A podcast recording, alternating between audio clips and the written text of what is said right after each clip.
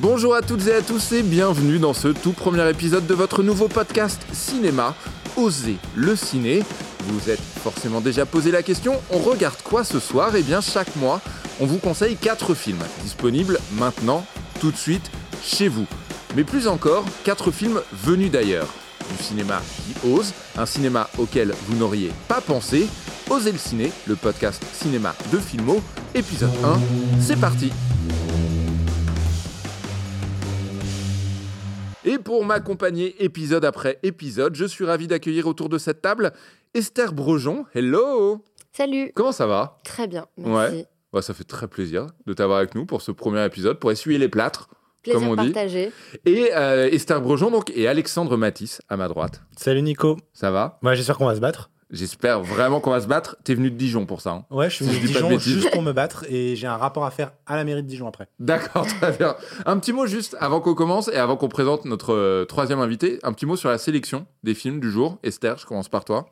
Euh, moi, c'était euh, pratiquement que des découvertes. Je trouve que c'est une euh, ouais, programmation très éclectique, euh, passionnante et des films qui ne ressemblent à aucun autre. Très bien, et c'est exactement ce qu'on, c'est exactement ce qu'on espère. Alexandre Matisse, Quelque chose d'assez proche de- d'Esther, donc là on va pas se battre pour, pour le coup. Euh, des, Presque décou- déçu. Presque déçu. Non mais des, des vraies découvertes et surtout euh, des, des propositions. Donc on, on peut en débattre, Ouais. mais vraiment ça vaut le coup d'œil quoi. Enfin c'est vraiment Trop bien. impressionnant.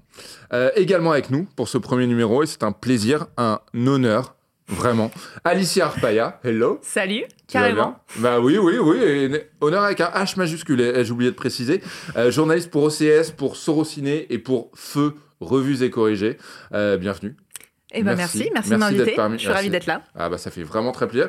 C'est un petit peu une reformation de Ligue dissoute par rapport à Revues et Corrigées, je crois. Ouais, totalement. ça, mais c'est ouais. pas totalement fini. hein. C'est Oui, pas ça. totalement fini, Ça le continue. papier est fini. Il ne faut pas Voilà. nous enterrer. Il y a encore Ouais. le site. Là c'est un l'ancien rédac chef qui parle, hein, désolé. mais, euh, il, y a encore le, il y a encore le site, il y a encore le ciné-club et puis on a encore de la ressource donc on est Trop pas bien. Puis les podcasts, si je les peux podcasts, pardon. Évidemment les podcasts, évidemment les podcasts.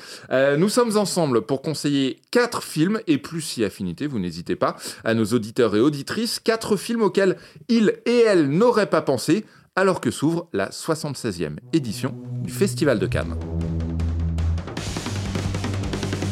Cannes, qui est né en 1946, pas la ville, hein, évidemment, le célèbre tapis rouge, officiellement c'était en 1939, mais le 1er septembre, jour de l'ouverture, les troupes allemandes pénètrent en Pologne et le festival est annulé. La première édition a donc lieu sept ans plus tard, et la même année que Cannes, est né un autre festival bien connu, le Festival international du film de Locarno, consacré au cinéma d'auteur et qui se déroule chaque été dans la ville suisse italienne de... Locarno, Locarno. je vois que tout le Berne. monde suit. Voilà, de Berne, absolument. Et euh, justement, Soul of a Beast a été euh, primé là-bas l'année dernière. Soul of a Beast, c'est un film suisse écrit et réalisé par Lorenz Mertz, dont c'est le deuxième nom, après Cherry Pie en 2013. Et c'est l'histoire de Gabriel, un père adolescent qui tombe amoureux de l'énigmatique, pardon, Corée, la petite amie de son meilleur ami Joël. Un film sensuel, torride même, il y fait chaud, très chaud. Soul of a Beast, c'est une histoire d'amour prenant petit à petit l'apparence d'un rêve éveillé, vaporeux. Euh, c'est notre premier choix de ce tout premier épisode d'Oser le ciné. Qu'est-ce qu'on en a pensé autour de la table? Je commence avec Alicia Arpaia. Alors, ben, c'est un film euh, assez surprenant. Alors, comme tu dis, il fait chaud, très chaud, parce qu'il y a une atmosphère assez moite dans le film. Ouais. Je trouve vraiment, c'est pas forcément un film ultra sexy, ultra torride. C'est plutôt cette ambiance générale. Euh, ça se passe pendant la période estivale, dans une ville, je crois que c'est Zurich, j'imagine. Euh, C'est pas clairement identifié, je c'est crois pas pas. clairement Ouais, identifié, ouais. mais c'est une grande ville. Euh, C'est je dans la ville de c'est Suisse que vous connaissez. Et je parle de la ville parce qu'en fait, c'est très important dans l'atmosphère. On est vraiment dans une ville un peu délabrée. On suit ce jeune, ce jeune homme qui Ouais. est un jeune père de famille Ouais. et qui vit dans un quartier assez délabré, un peu pourri. Donc en fait, on a l'impression que le monde autour de lui est en train de s'écrouler. Et là, il va tomber amoureux euh, d'une jeune femme et ça va un peu l'ouvrir de, de nouveaux horizons. Donc c'est un film que moi j'ai trouvé assez viscéral en fait. C'est vraiment un film d'ambiance, un film d'atmosphère avec un scénario qui parfois peut être un peu opaque. Moi, c'est le reproche que je pourrais faire à ce film, c'est qu'on peut un peu s'y Quand perdre. on a préparé ce podcast, on était tous d'accord pour dire Waouh, la dernière demi-heure, faut qu'on en parle. Je crois que j'ai même envoyé un message en disant Ouais. Vous pouvez me l'expliquer Ouais. la fin. Quand je parle d'opacité, renseignements. quand je parle d'opacité, on est vraiment sur quelque chose. euh, voilà, on a de la girafe, on a des champs de blé, euh, Ouais. on a des accidents, on a beaucoup de choses. Parce qu'il y a de la temps. girafe. Parce qu'il y a de la girafe. Il y a beaucoup de girafes Comme et dans du The puma. Last of Us. Comme dans The Last of Us.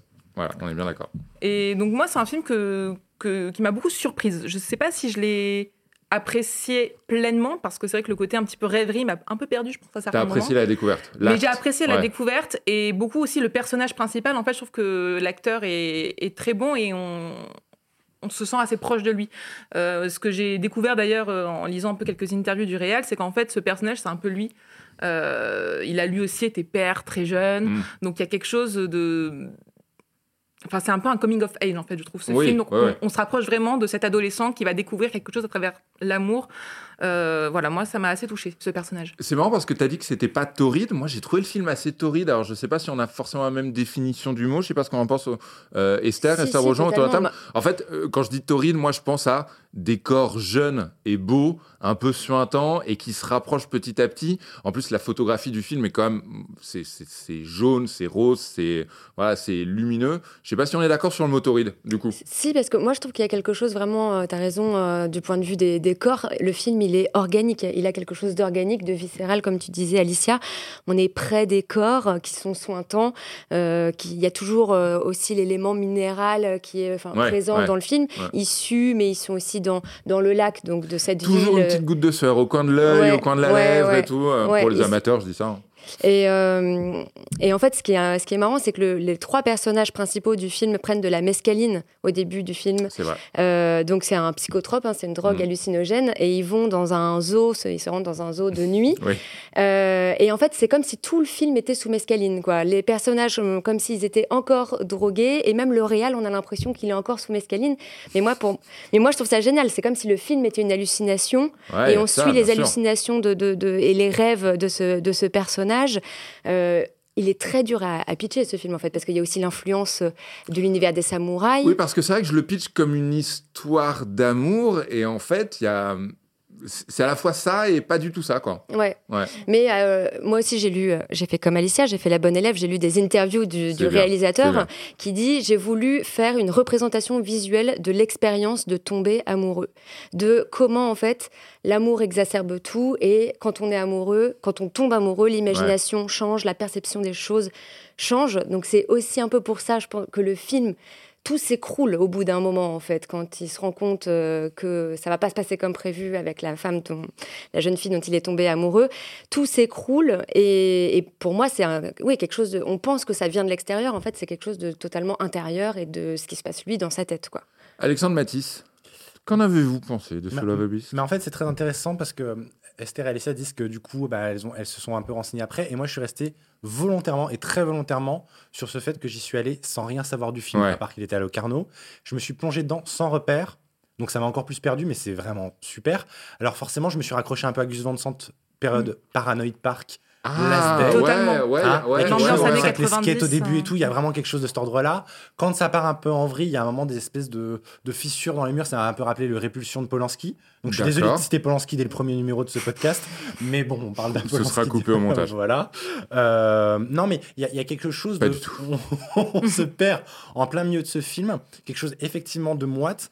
Et il y, a- il y a quelque chose aussi qu'il faut rajouter, c'est que euh, donc il y a des sortes de haïkus de paroles japonaises qui sont, qui sont données. Je savais pas du tout se passer le film, du coup. On parlait d'une ville en Suisse. Moi, il m'a fallu 10 minutes, un quart d'heure pour comprendre qu'on était en Suisse. C'est logiquement en Suisse, hein, c'est Ouais, pas, pas. euh, on c'est parle le déjà trois langues, donc. Et euh, voilà, on parle ouais, ouais. français, on parle anglais, j'entends des mots en espagnol, on parle en japonais, on Et parle ce en allemand. serait, et je dis peut-être une bêtise, ce serait le même film à Los Angeles ou à Rouen, je pense. Bah, Enfin, il y a- voilà, y, y un truc un peu de. Euh, Big up à Rouen que j'embrasse évidemment. Bien sûr, Bien sûr. on va tous faire Et un Dijon. salut. Ouais, Dijon. on va tous faire un salut à nos villes de naissance. Euh, non, mais voilà, le, le- le film est à la fois très universel du coup par ce côté, on sait pas trop où ça se passe, Ouais. et en même temps il a une vraie personnalité, mais ça se passe pas pour le côté je le localise à un endroit. Euh, spécifiquement et du coup le film a telle texture la texture elle vient effectivement de ce que vous avez raconté Ouais. le, le côté psychotrope le côté on nous perd à un moment et, euh, et moi il m'a vraiment perdu mais c'est pas forcément un reproche que j'ai au film c'était plus une forme de frustration en disant ah Là, il y a un moment, j'ai pas compris ça, Ouais. mais pendant les trois quarts du film, je suis complètement happé. Et moi, ce côté moite que tu décris, Nico, il m'a fasciné. C'est-à-dire que euh, ça faisait longtemps que j'avais pas vu un film avec des ados. Je me suis dit, ah, un film d'ado qui vit. Des, parfois, dans les films américains, c'est des films d'ados et puis c'est un peu propre. Oui. On voit que c'est Mhm. des acteurs qui jouent. On voit que, euh, que telle actrice ou tel acteur, ils ont 20 ans, 22 ans. Puis, oh, c'est un peu ça. Même Euphoria, on voit que c'est des acteurs. Enfin, surtout Euphoria. Là, Ça- Il y a un côté ça euphoria, mais c'est un, ouais. un peu Mm. rappelé euh, chez Razan, le film qui se passait à Marseille, et Ah on oui. sentait que c'était à Marseille, et Ouais. on sentait que les acteurs étaient du cru, on sentait qu'il y avait un truc comme ça. Voilà. Euh, et Et moi, il y a un truc que je voulais ajouter parce que tu parlais de cette atmosphère très années 90 qu'on ressent dès la scène d'ouverture. Mais je trouve que le film est hyper moderne aussi de ce que ça raconte de la jeunesse, Mm. notamment du retour à la nature. Donc, on parlait tout à l'heure de girafe, de puma, de cette virée aux os sous psychotrope.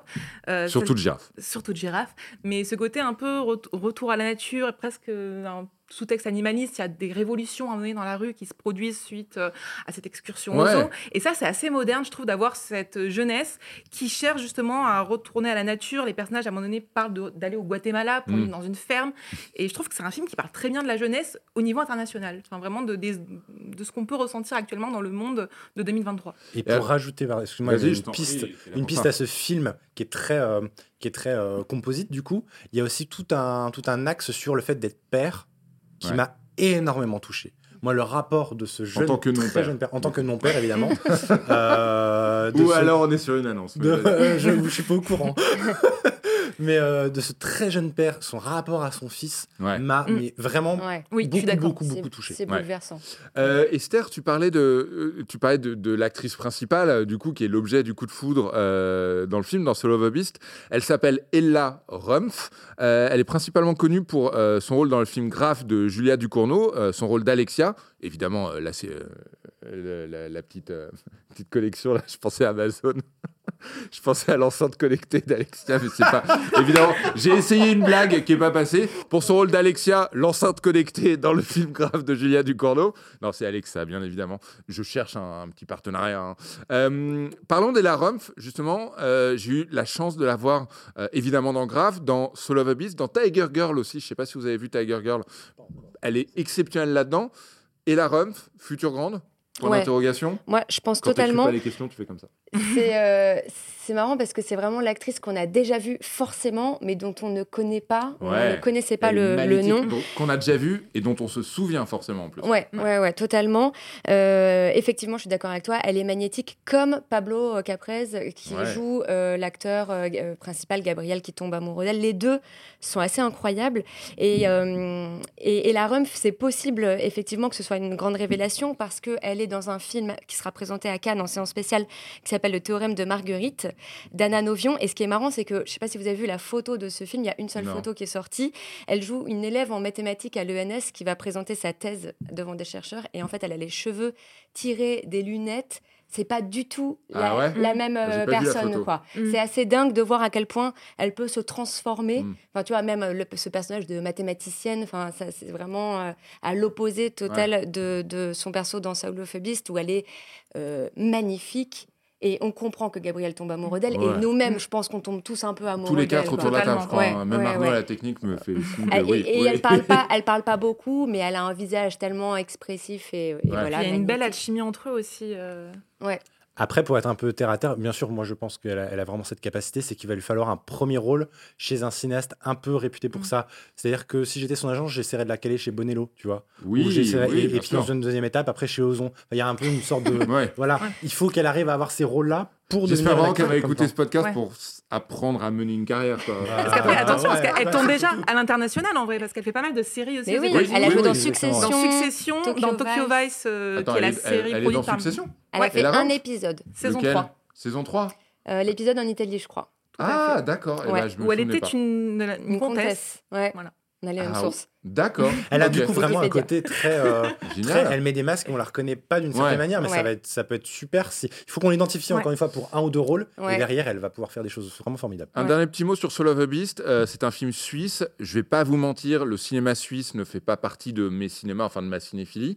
Est-ce que vous direz que le cinéma suisse est méconnu, inconnu, injustement méconnu, justement inconnu Et Est-ce que le cinéma n'a que ce qu'il Tu veux mérite dire, à Le part cinéma Jean-Luc. Godard, du coup. euh, Non mais oui, non mais évidemment, évidemment, est un Godard Suisse qui a davantage- plus travaillé en Voilà, France exactement. Suisse. Un petit mot sur le cinéma suisse. Euh, c'est quoi le cinéma suisse? Est-ce qu'on passe à côté de choses dingues ou Moi, j'ai un avis neutre Ou comme la. Suisse. Ah, vas-y. Non, mais, euh, Bien mais- mais pas top. non, non, c'est pas ça. C'est que je pense qu'en France, on n'a pas une, forcément une immense exposition du cinéma suisse, et que même quand il est mis en salle, Ouais. il n'est pas identifié comme un cinéma suisse, parce que de toute façon, par définition, c'est un pays composite. Comme français, tu veux dire? Il- Oui, il Ouais. est au français, et puis si c'est du suisse allemand, Ouais, bah, ça va être allemand, et du coup, il est très dur à définir comme tel.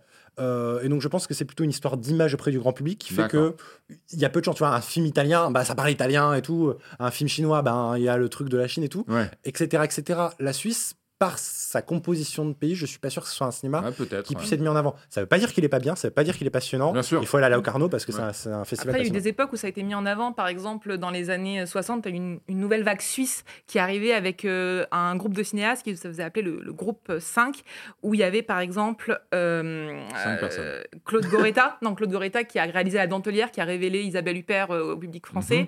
Euh, il y avait aussi Alain Tanner, euh, Michel Souterre. Donc ça, en fait, c'est des cinéastes de Suisse romande, donc francophones, qui ont pu aussi beaucoup tourner en France. Et donc ces films-là, qui étaient francophones, ont pu être exportés dans notre pays. Donc on a eu un petit peu ce cinéma suisse à cette époque qui a émergé. Mais tout ce qui est la Suisse, on va dire, euh, la- pardon, tout ce qui est la Suisse alémanique, ce mot est tellement compliqué. à Alémanique. Oui, la Suisse, Ouais, côté allemand. Côté allemand, ouais. Écoutez, un vrai mentir, mot. on fait une partie de Scrabble en J'ai- même c'est temps un que mot ce que j'ai podcast. découvert, Elle voilà. vient de gagner. Je ne me retenterai pas à le prononcer Non, il est parce bien, que il c'est est trop bien, compliqué. Mais là, c'est vrai que pour le coup, ce cinéma-là, dont je pense fait plutôt partie Soul of Beast, je pense que Ouais. le cinéaste est plutôt côté allemand. Bah, c'est vrai que c'est pas un cinéma qui arrive jusqu'à jusqu'à nos salles, hélas. Et c'est bien dommage quand on voit euh, la qualité de Soul of the Beast.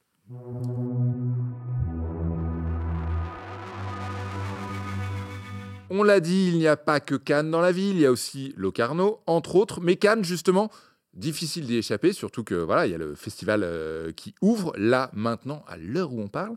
Euh, alors, question est-ce que vous avez une Palme d'Or préférée? Trop. C'est ça? Est-ce que vous pensez avoir trop. vu toutes les Palmes d'Or? Moi, j'en ai vu une cinquantaine. non, non, quand même pas. T'en as vu une cinquantaine Ouais, sur Comment les tu 70. sais que t'en as vu une cinquantaine Parce que j'ai fait une liste sur Letterboxd. D'accord. Ah, t'es sur les Letterboxd Ouais. Sous le nom d'Alexandre Matisse, j'imagine. Euh, non, Al Papacino, parce Al que c'est un Papacino. sur- vieux surnom. Parce ouais, que c'est ouais. un super surnom. Ouais. Euh, vous êtes comment, Palme d'Or Vous êtes à jour? Pas du tout. Non, pas du Euh, tout. C'est les plus anciennes, pas trop quand même. D'accord. mais- Est-ce que vous avez une Palme d'Or préférée? Ouais, Ah, moi, je ouais. peux pas ne pas dire la leçon Moi, de c'est piano. épouse-moi, Oui. mon pote. Mais. Esther, qui Bah, la leçon de piano, quoi. Première Ouais, femme euh, ouais. qui reçoit la Palme d'Or, même si c'est Ouais. égalité avec un autre film. euh, pour moi, c'est un film sublime et qui reste. euh, euh, qui a marqué l'histoire. Hmm. Donc, et en plus, en termes de symbole, extrêmement Bien sûr, important. Bien sûr. Alicia Bah, elle me l'a piqué. Ah c'est bah dur. Non, après, moi, il y en a deux vraiment que je mettrais quasiment à égalité, qui m'ont beaucoup marqué. Il y a d'abord Les Parapluies de Cherbourg de Jacques Demy, parce que je trouve que c'est une palme qui est hyper audacieuse. C'est avec la découverte de Catherine Deneuve, c'est la, la musique de Michel Legrand, et puis c'est un film qui était complètement fou, moi, qui m'a chamboulé quand je l'ai découvert. Et puis un autre, c'est Sailor et Lula de David Lynch. Ah, qui c'est vrai est- qu'il a eu la palme. bien sûr, on oublie. ouais, ouais. En fait, on oublie que David Lynch a eu la palme pour Ouais. ce film et pas pour pour Mulholland Drive qui a eu que le Grand Prix, je Mm. crois, ou quelque chose comme ça. Et moi, c'est Laure et Lula, c'est un film que je trouve euh, tellement fou dans tous les sens du terme. Enfin voilà, moi, c'est vraiment ces deux films-là que je pourrais voir en boucle. Alexandre Matisse.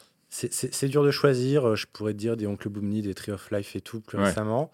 Mais tu parles à l'instant de Mulholland Drive et effectivement, tout le monde pourrait crier au scandale que Mulholland Drive n'ait pas eu la Palme d'Or parce que c'est un chef-d'œuvre. Mais en fait, cette année-là, J'avais demandé c'est qui c'est le, le- La Chambre du Fils de Nanni Ah Moretti, bah oui. qui est un film traumatique Oh absolu, qui est un chef-d'œuvre absolu. Et j'aime autant les deux films d'une certaine manière, mais ce film-là, il m'accompagne, il me, il me traumatise et je m'en suis jamais vraiment remis. Ouais. Donc je pense que c'est ma préférée. Moi, je... ah, peut-être entre la chambre du fils et Tree of Life.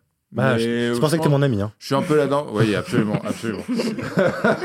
Euh, on l'a dit, donc il y a- il y, a des palmes un petit peu plus oubliées que d'autres, et c'est le cas de Orfeu Negro. Euh, c'est un film musical franco-italo-brésilien de Marcel Camus qui réinterprète le mythe donc d'Orphée et d'Eurydice en le transposant à Rio de Janeiro pendant le carnaval. Euh, donc Palme d'Or en 1959, Oscar du meilleur film étranger quand même en 1960. Euh, un petit mot sur 1959. Est-ce que vous sauriez me citer un nom d'un des membres du jury de Cannes cette année-là? Un des membres du jury qui a remis la Palme d'Or à... Est-ce que vous voulez essayer éventuellement? Je vais pas vous mentir, vous avez... Franchement, j'ai la liste sous les yeux. Il y a des noms que vous connaissez, mais... Un avec- indice? Un, un indice? Pff, Non, bah non, parce qu'en en plus j'ai une dizaine de noms sous les yeux, donc je ne savais pas trop quel indice donner. Non, 1959. Euh, a- je suis sûr qu'à l'époque, il y avait des écrivains, donc il doit y avoir un Jean Giono ou quelque chose. Enfin, je sais pas. Oh, alors, il y avait un Jean. Ah bah oui, bah en 59, il y avait forcément un Jean. Enfin, un indice. Il y avait un Jean.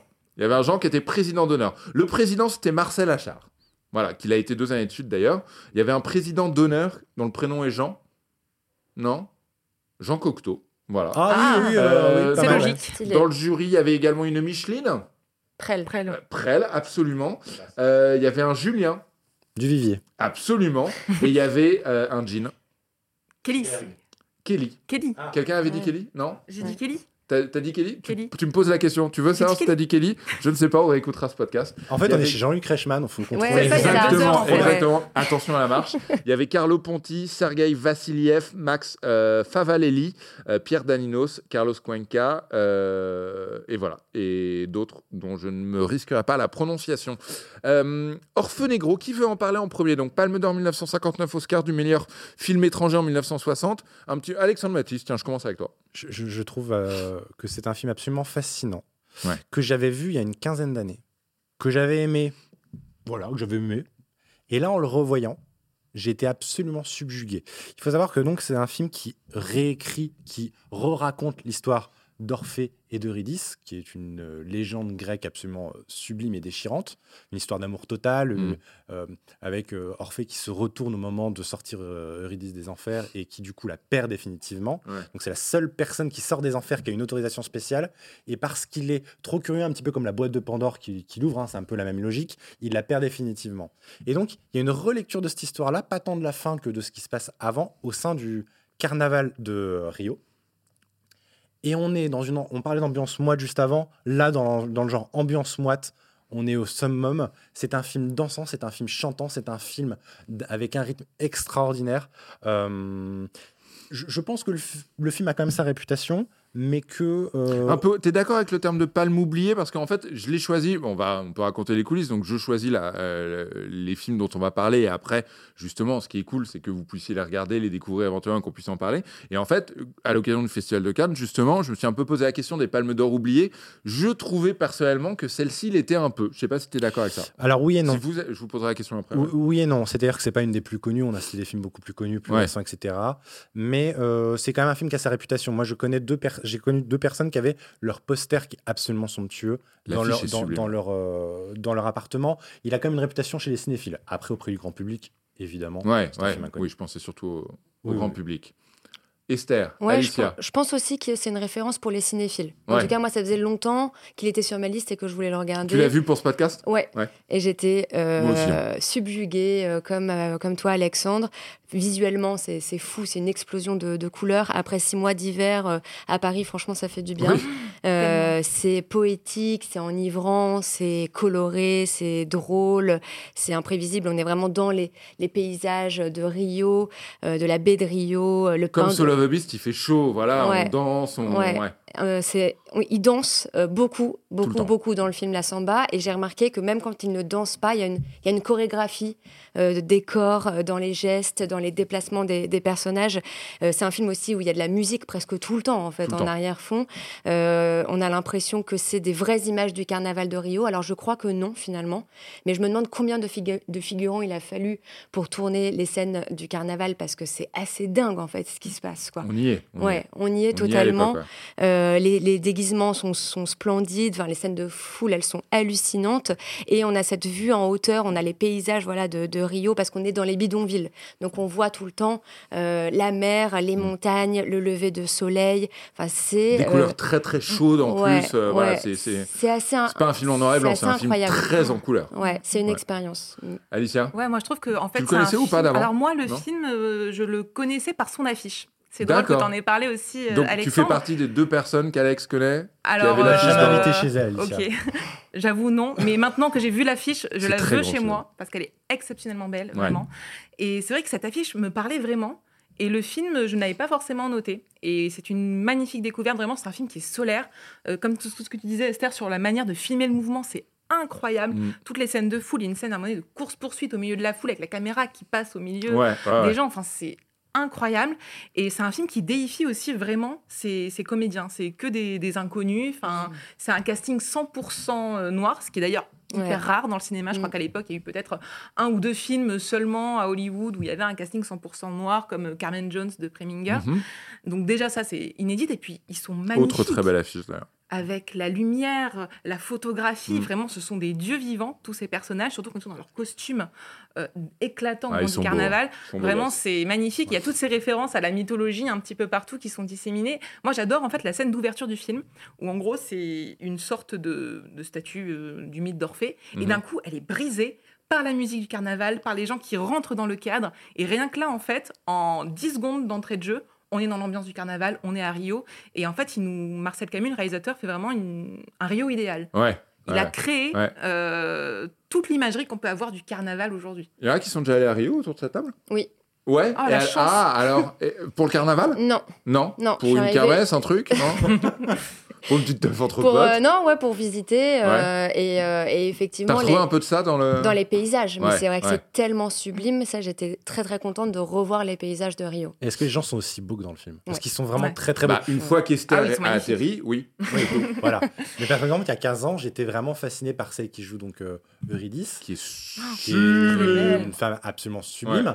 Et, euh, et là, en le revoyant, j'étais fasciné par euh, la méchante du film, entre guillemets, que je trouve aussi d'une beauté Très incroyable. entre guillemets. ouais. Ouais. très différente. Oui, bien sûr, Oui. mais je caricature. C'est la femme un peu trompée, Voilà, un c'est la peu, femme, ouais. euh, voilà.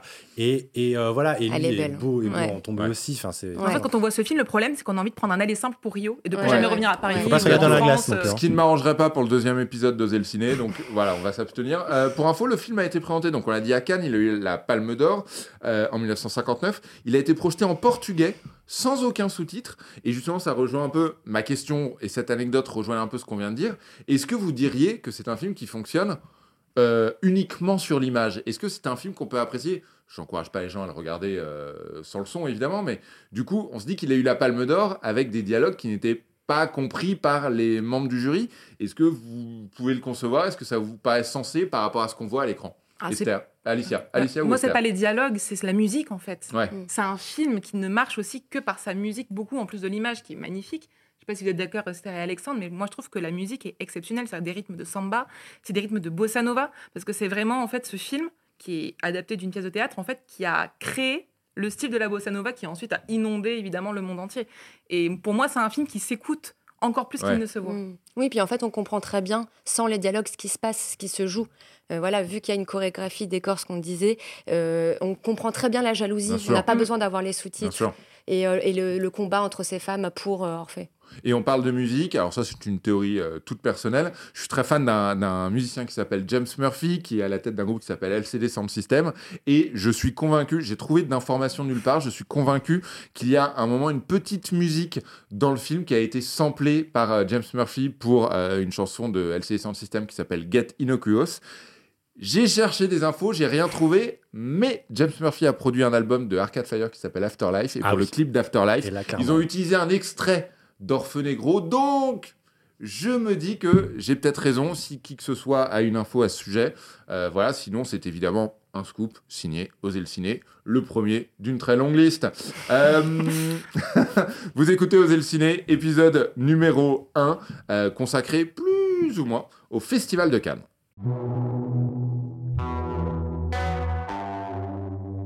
Et Cannes, on le sait, c'est euh, le tapis rouge, c'est les paillettes, c'est le glamour, mais c'est aussi l'underground, le bizarre, avec la sélection acide et les séances de minuit. Alors juste avant de vous conseiller justement un film bien acide, bien séance de minuit, euh, nous aurons dans chaque épisode de ce podcast un invité qui nous parlera de cinéma et qui nous conseillera un film ou deux, mais, mais un invité qui n'a rien à voir avec le cinéma, parce que euh, nous, évidemment, on peut nous suspecter d'avoir des petits, des contacts avec le milieu, d'être acheté éventuellement. Ce serait très con de nous payer pour le premier épisode d'Oser le ciné, mais éventuellement à partir du numéro 3. Euh, mais certains, évidemment, sont au-dessus de tout soupçon, et c'est le cas de La Muerte. Je ne sais pas si vous conseillez, si vous conseillez, si vous connaissez, pardon, autour de cette table. Non. La Muerte, euh, musicien et producteur, également membre d'un duo qui s'appelle Taste. Euh, c'est un artiste électro indépendant, personnellement, que j'aime beaucoup. Euh, je vous recommande évidemment toute sa discographie qui est disponible. Et lui, il nous recommande l'un de ses films préférés, un film indépendant et électrisant, comme Soul of a Beast d'ailleurs, dont on parlait en début de podcast. Un film qui s'appelle C'est arrivé près de chez vous.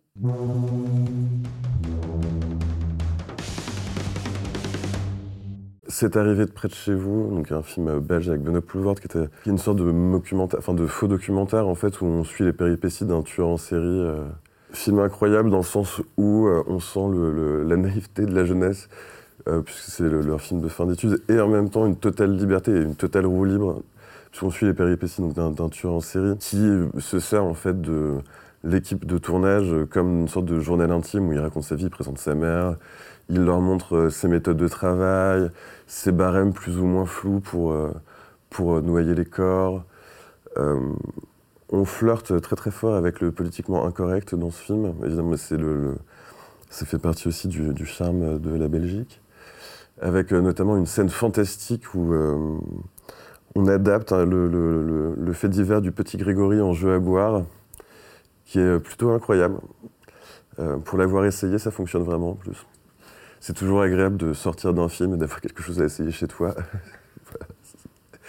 Mais euh, non, non, mais euh, blague à part, euh, c'est complètement loufoque. On alterne entre un moment de poésie ultime dans une, en plein cœur d'une course-poursuite avec des, des confessions hyper perso sur la tristesse du mec finalement. Enfin, c'est vraiment. c'est- enfin, le film est extrêmement drôle, mais c'est un film, c'est un peu plus profond aussi. En tout cas, j'aime beaucoup.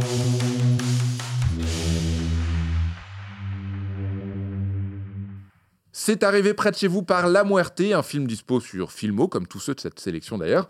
À l'occasion du Festival de Cannes, on vous propose donc, pour ce premier épisode d'Oser le ciné, une sorte de sélection parallèle imaginaire. Et justement, euh, on le disait juste avant, Cannes, c'est le tapis rouge. Évidemment, vous l'avez déjà monté ou pas? Moi, Oui. non. Oui. Ouais, toi, Alex Bien ouais sûr. Bien sûr, bien sûr, comme si c'était une évidence. Bien Esther sûr, je compte même plus les fois. Ah d'accord, ok, donc il y a vraiment que moi, le plouc.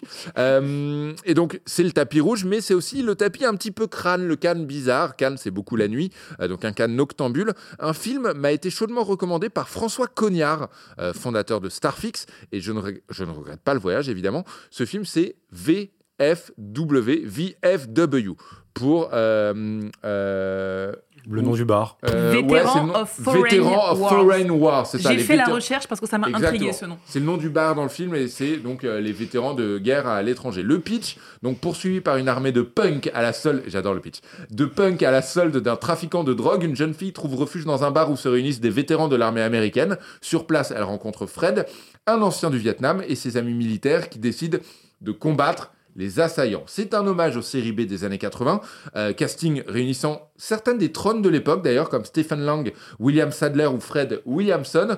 Euh, j'ai, je vous pose la question telle que j'ai écrite. On en pense quoi? Point d'interrogation. Plaisir régressif? Point d'interrogation. Je me tourne vers Alicia en premier.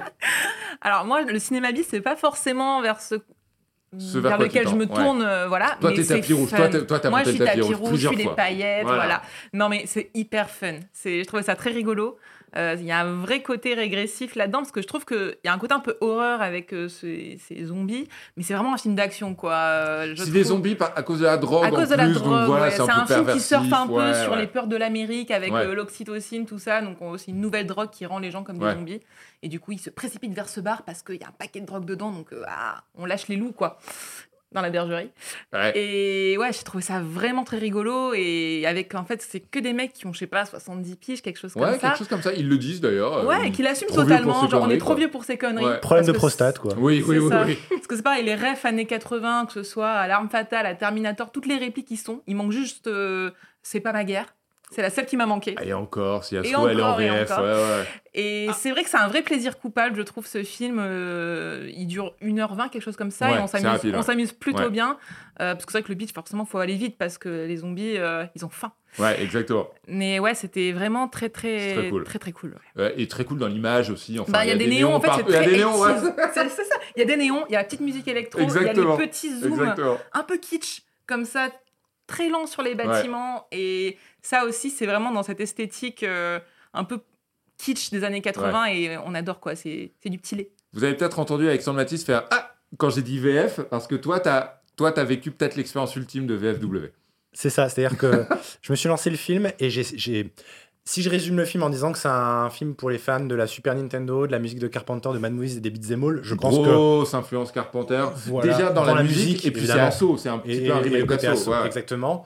Et au bout d'un quart d'heure, 20 minutes, je me suis dit bon allez, je le passe en VF. On fait rarement ce chemin-là. Je ne le fais jamais. rarement le chemin dans ce sens-là. surtout que c'est euh, génial. surtout que vous, vous me connaissez autour de la table, vous savez puriste, que je toi. peux avoir un côté euh, un peu puriste, machin et tout. Là, c'était non, mais en fait, je suis dans les années 80, je suis avec ma, VHS. Ouais, donc je le mets ouais. en VF et donc je débranche 100% de cerveau parce que je ne me autant sur l'anglais je me concentre un tout petit peu autant le français c'est bon je peux Mm. regarder comme ça Euh, et donc il y a- y, y vraiment ce plaisir comme tu disais euh, Alicia régressif euh, très efficace très euh, très à l'essentiel et très euh, on regarde des photos de meufs à poil et on se demande pourquoi elles sont épilées mais drôle c'est Alors, je, pré- je, pré- je- je précise que c'est une vraie scène. hein. C'est une pas- vraie scène, hein. C'est pas Alex Oui, qui, oui, non, non, c'est pas Alex non, qui imagine les années 80. non, non non non non non non non pas du tout enfin pas officiellement Ah, tout était, tout était mieux avant Hein? Oh Voilà. Je sais pas. Mais toujours est-il que voilà, le, le- le film a vraiment ce plaisir régressif Ouais, simple. Donc ouais. euh, oui, ta question elle est très juste. Il y a vraiment un plaisir régressif et dans son casting, c'est-à-dire que le personnage principal, c'est Stephen Lang, c'est le méchant d'Avatar. euh, C'est quand même pas le personnage euh, le plus subtil du monde. Et encore, c'est peut-être le plus subtil de l'équipe. C'est vrai. C'est vrai, ouais. C'est dire beaucoup. Et on a le méchant de Cobra Kai et de Ouais. Karate Oui, Kid. c'est ça, de Karate Kid, ouais. Ça, c'est génial.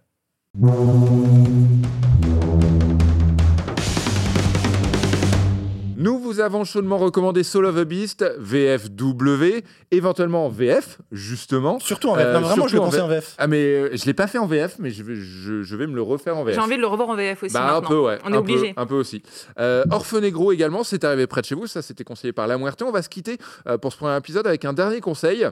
Mesdames et messieurs, Le Retour du Roi, euh, le film Kubi, K-U-B-I, réalisé par Takeshi Kitano. C'est pas celui qu'on vous conseille, on l'a pas encore vu, puisque euh, il sera présenté en avant-première justement euh, durant le Festival de Cannes, là, cette année, dans quelques jours. Alors, Takeshi Kitano, c'est tout un roman. J'ai envie de poser une question piège. Je la pose à Esther, qui s'est pas trop exprimée sur VFW. Takeshi Kitano, c'est qui? Ah, le T'es pas, t'es pas cool. T'es pas cool.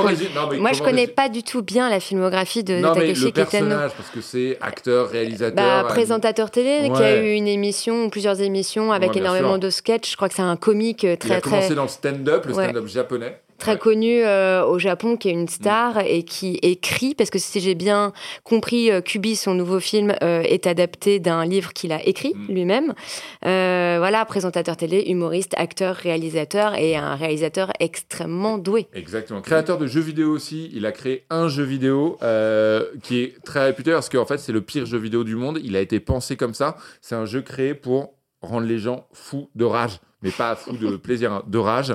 J'ai jamais eu l'occasion d'y jouer. Je sais pas si Alex toi, non? Ah bah non, non, non. Moi, Je sais pas si c'est trouvable, mais euh, bon, on lancera chez Filmo, on lancera un podcast jeux Ça vidéo uniquement. ça, de rend, ça rend aux zinzin. Franchement, ça rend aux zinzin.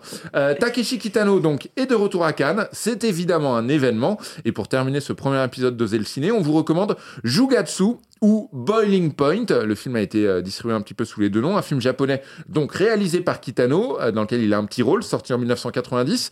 Le pitch Masaki est un jeune homme introverti qui travaille dans une station-service et puis un jour, il doit nettoyer la voiture d'un yakuza. Ça arrive, après tout, plus souvent qu'on ne le croit. Mais injurié par ce dernier, Masaki lui décoche un coup de poing et évidemment, ce geste déclenche la vendetta du clan. On en a pensé quoi? Je commence par Papa Pester Brejon. Euh, bon, moi, j'ai adoré. Euh, c'est un film. euh, alors, attends, pardon. Par quoi je commence? Voilà. C'est un Beaucoup de film. où- choses à dire souvent avec C'est un, ouais, un film où il y a énormément d'humour. Euh, Mhm. on, on dirait pas comme ça parce que c'est un film qui est très violent, mais il y a beaucoup d'humour noir, d'humour grinçant. Euh, les personnages font sans cesse des choses inattendues, font sans cesse des, des- des conneries et sont drôles sans vouloir l'être. Donc il y a quelque chose de vraiment pince sans rire que moi j'adore. En fait, ça c'est vraiment le ton Kitano, c'est-à-dire que les personnages ne sourient jamais, mais il y a tout le temps de l'humour. Euh, Il y a beaucoup d'absurde parce qu'en fait, c'est ce film, c'est quoi? C'est une escalade de violence Ouais. à cause d'un micro-événement totalement absurde.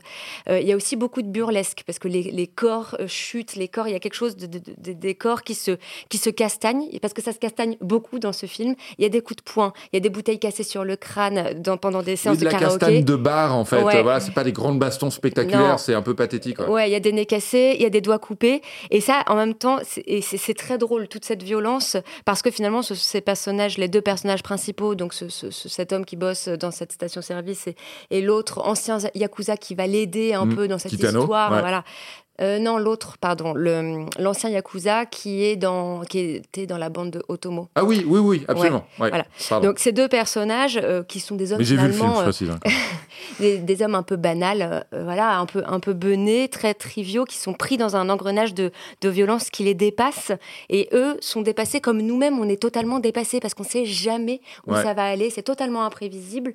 Et c'est ça qui est génial, en fait, moi, je trouve, dans, dans, dans ce film. Et puis Kitano qui arrive au bout de quoi 30, 30, 30 35 minutes On pense qu'il est film. pas là, ouais, ouais. On pense qu'il euh, n'est pas ouais. là et qui joue ce personnage, mais totalement taré, enfin barjo, qui est hyper violent, hyper autoritaire, qui est lui et donc yakuza, un yakuza qui frappe sa maîtresse, qui coupe le doigt euh, d'un de ses hommes, qui est quand même cette scène est, est géniale quand Une il coupe scène le doigt. délirante. Juste après l'avoir violé, quand même. Enfin, Oui, et voilà, oui, il y a quand même, quand même- Ouais. il y a de la folie dans ce film. Alors, mais je précise, euh, dans l'épisode 2 d'Oser le ciné, on conseille des films pour enfants. Euh, ne vous trompez pas au moment de lancer. euh, voilà, pas du tout dans le 1. Et en même temps, un, un art de composer ses plans euh, absolument euh, ouais. magnifique. quoi. C'est un vrai euh, artiste aussi, euh, Kitano. Donc voilà, une vraie euh, bonne surprise. Alicia, Alors Jugatsu, Boiling Point. à super belle découverte parce qu'en fait, moi, Personne suis- l'avait vu avant? Moi, je l'avais pas vu. C'était un des Non, seuls ouais. Kitano que j'avais pas vu. D'accord. Alors moi, je connais très mal en fait euh, Takeshi Kitano. Je pense que c'est le premier en fait que je vois de lui. Ah, un peu génial. la honte, mais voilà. Non, bah en vrai, je t'envie un peu. en Bah, vrai. franchement, Ouais, Quand j'ai lancé le film, je ne savais pas du tout à quoi m'attendre ouais. et j'ai été surprise de bout en bout. Vraiment, le film, je l'ai trouvé génial et moi, ce qui m'a beaucoup plu, c'est le montage en fait. Donc euh, ça, je, je savais qu'il y avait quelque chose autour du montage euh, dans le travail de Kitano et ce- cette manière d'aller à l'essentiel. C'est-à-dire Ouais. que lui, il filme l'action et dès que c'est fini, hop là, on cut et on passe à autre chose. Donc il y a presque un côté dans ce film petite scénette en fait. Je sais pas si ça vient peut-être, euh, il faisait de la télé, hein, c'est ce qu'on disait tout à l'heure. Il faisait de la télé, il faisait du stand-up. euh, C'est ça, ce qu'on dirait en presque fait, il des- faisait des tout sauf du des cinéma avant faire Et puis, il, avait même aucune connaissance du cinéma, c'est-à-dire qu'avant de faire son Mm. premier film Violent Cop, qui fait deux ans avant, Oui, c'est son deuxième euh, Voilà. Ouais. Violent Cop, en fait, il vient sur le tournage, je te laisse finir après, hein, Alicia, mais que euh, il remplace hein, le réalisateur qui, euh, voilà, leur fait défaut. Et il dit, mais moi, j'ai vu, euh, j'ai vu 10 films dans ma vie. Enfin, j'exagère à peine, mais il dit quasiment ça. Il n'a aucune culture cinéma de base. Et je pense que ça l'a servi pour faire ce que tu dis, en fait. Tout à fait. En fait, il casse totalement les codes de la narration, du montage, avec un naturel qui est assez fou. En fait, il n'a pas conscience, je pense, de casser à ce point les codes, du coup, s'il n'a pas une grande culture cinéma. Et c'est assez jouissif de voir à quel point, euh, séquence après séquence, en fait, ça se renouvelle euh, dans des plans séquences très statiques, puis ensuite d'autres avec du mouvement, Ouais. puis des cuts. Euh, beaucoup d'ellipses, en fait. C'est vraiment un cinéma, en tout cas, ce film-là est très elliptique. Et ça, ça m'a beaucoup plu. Alors du coup, je me tourne vers euh, notre expert en Kitano qu'on découvre aujourd'hui, Alexandre Matisse, euh, du coup qui- désormais qui a vu tout Kitano.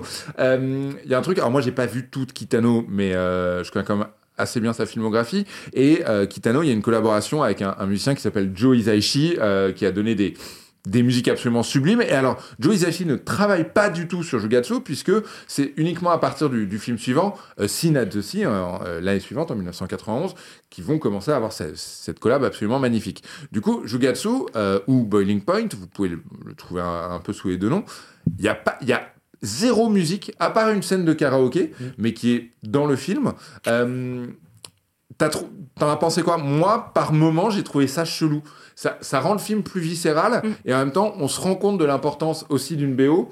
Bah, du coup, quand il n'y en a pas. Je sais pas ce que t'en as pensé, Bah, toi, Alex, en tant que, que- connaisseur de Kitano. Oui, puis Zachi, euh, j'ai un peu bossé dessus sur Miyazaki en plus. Pardon, donc, euh, oui, vraiment, pardon, est pardon. C'est vrai que tu as qui me sorti un livre. avec- Non, tu mais as pas- sorti un livre. Non, tu as... non mais disons-le parce que euh, c'est vrai, tu, tu voulais le dire. Même pas. Tu as sorti un- dire, c'est que- Est-ce que tu as sorti un livre sur Ghibli et Miyazaki? Non, c'est pas Non vrai. Non, pas du tout. C'est le cas, rumeur. c'est le cas. Non, mais ce que je veux dire, c'est que euh, Isachi, il a quand même un style euh, euh, très. Euh, Très, euh, ça prend au trip, c'est une très belle musique, c'est très symphonique, Ouais. etc.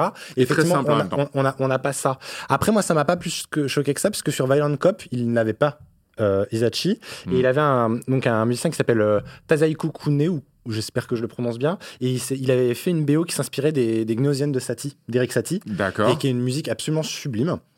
Et donc là, le fait qu'il n'y ait pas cette collaboration m'a pas perturbé. Ouais. Par contre, ce qui est amusant, c'est qu'effectivement, là, on a un film sans BO, alors que le suivant, A Scene at the Sea, est quasiment fondé sur un Sur la- zéro, ouais. quasiment aucune parole et quasiment que des musiques, pas tout le long, mais en tout cas, c'est la musique qui va créer le lien.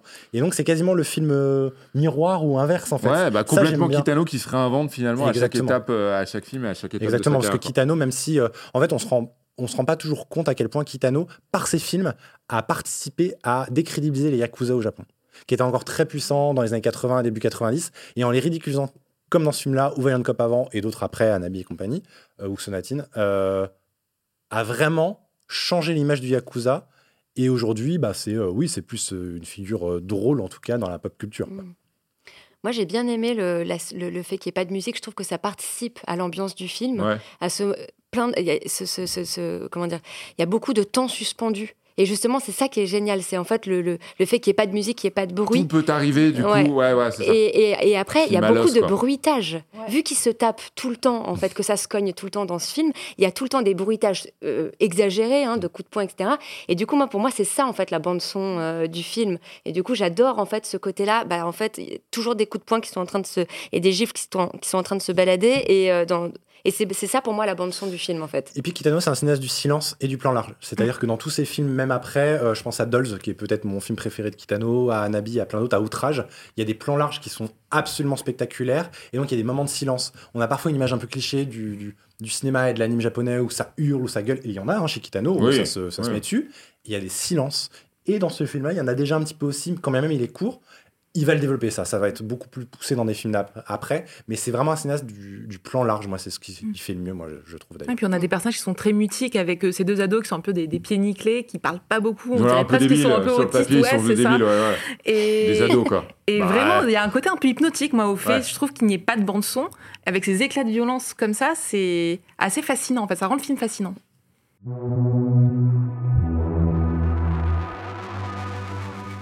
Jugatsu, mais également Orphenegro, Soul of a Beast et VFW. On arrive à la fin de ce premier épisode. On espère que vous oserez le ciné ce mois-ci. En tout cas, vous avez largement de quoi faire.